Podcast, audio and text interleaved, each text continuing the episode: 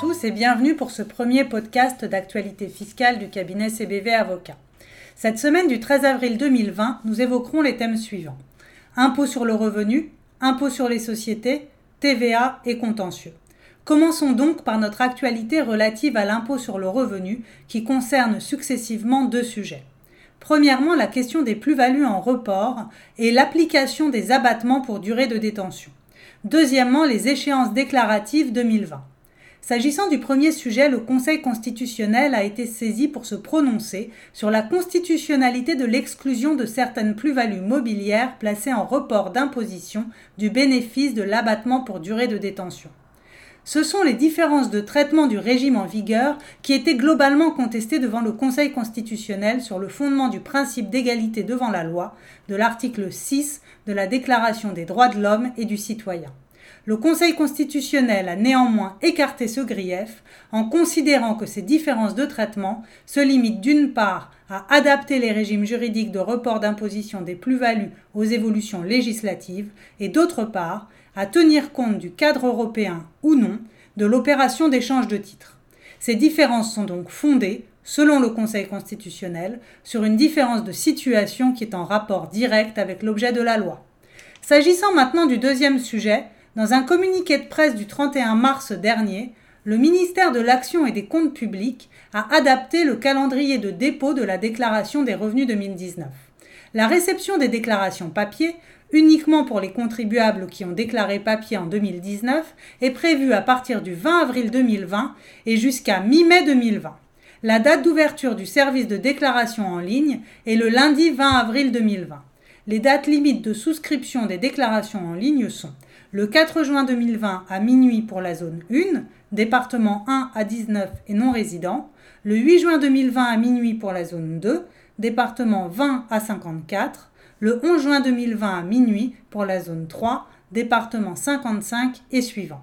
La date limite de dépôt des déclarations papier est le 12 juin 2020 à minuit, y compris pour les résidents français à l'étranger. Notre actualité relative à l'impôt sur les sociétés concerne les sociétés civiles et en particulier une décision du Conseil d'État rendue le 18 mars 2020. Une société civile qui avait une activité de location nue de son patrimoine immobilier s'est livrée à une opération d'achat-revente de deux ensembles immobiliers. Ces opérations à caractère spéculatif lui ont valu d'être recherchées en paiement de l'impôt sur les sociétés sur le résultat des exercices considérés. La question était de savoir si la société relevait à nouveau de l'impôt sur le revenu au titre des exercices suivants au cours desquels elle s'était de nouveau bornée à encaisser les loyers. Le Conseil d'État répond par la positive. La circonstance qu'au cours d'une année, aucune opération d'achat-revente n'ait été réalisée ne suffit pas, à elle seule, à écarter l'assujettissement de la société à l'impôt sur les sociétés. Il faut en déduire qu'un opérateur reconnu habituel devra attendre pour être dégagé de cette qualification. Notre actualité TVA concerne quant à elle la dispense de régularisation de la TVA relative à certains dons durant la période de l'état d'urgence sanitaire. Quelle est cette dispense concrètement? Une question avait été posée par voie de rescrit quant à savoir si une entreprise peut définitivement déduire la TVA sur les dons qu'elle réalise pour faire face à l'épidémie de Covid-19. La réponse est oui.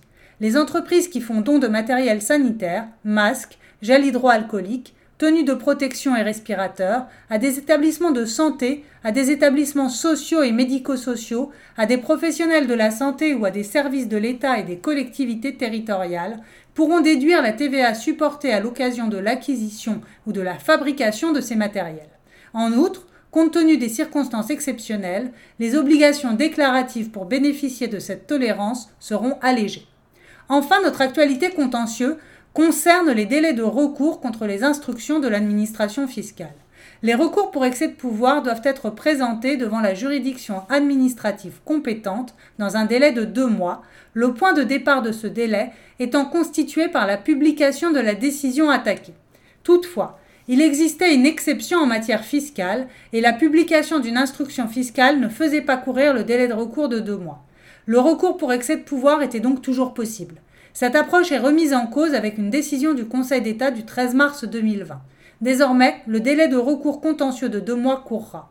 Pour le Conseil d'État, La mise en ligne sur le site impôt.gouv d'un commentaire administratif constitue l'acte de publication et fait courir le délai réglementaire de deux mois dont un contribuable dispose pour former un recours. Notre revue de cette semaine est maintenant terminée, en espérant que celle-ci vous ait été profitable et au plaisir de vous retrouver la semaine prochaine. À très bientôt.